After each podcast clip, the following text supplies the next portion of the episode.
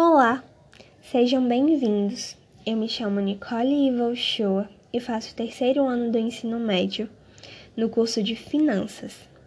Bom, hoje eu irei falar para vocês um pouco sobre células-tronco. O que são células-tronco?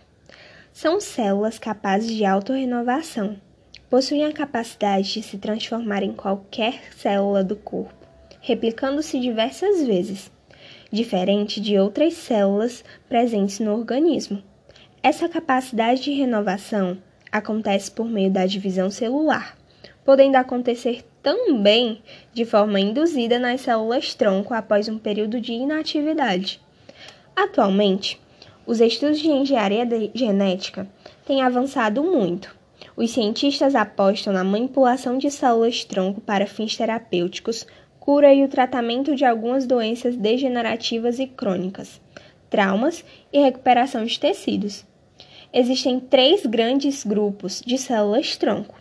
São as células-tronco embrionárias, que são encontradas nos embriões cerca de cinco dias após a fecundação. Se formam no início do desenvolvimento embrionário. Esse tipo de célula destaca-se por um processo chamado diferenciação celular, já que apresenta uma alta capacidade de se transformar em qualquer tipo de célula, gerando células especializadas e diferentes tipos de tecidos do corpo. São classificadas em dois grupos: células tronco totipotentes, as quais geram tecidos extraembrionários, originando organismos completos.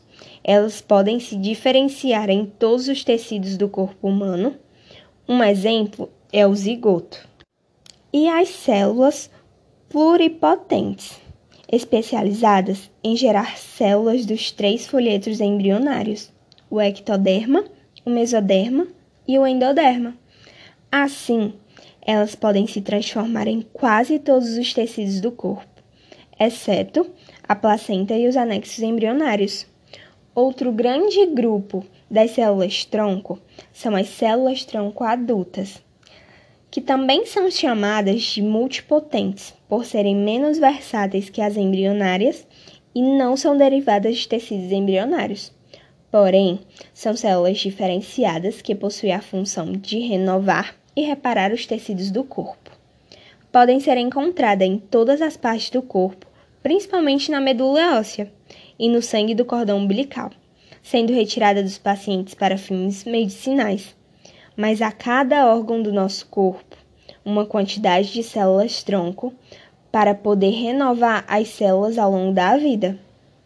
Outro grande grupo de células-tronco é o, as células-tronco induzidas.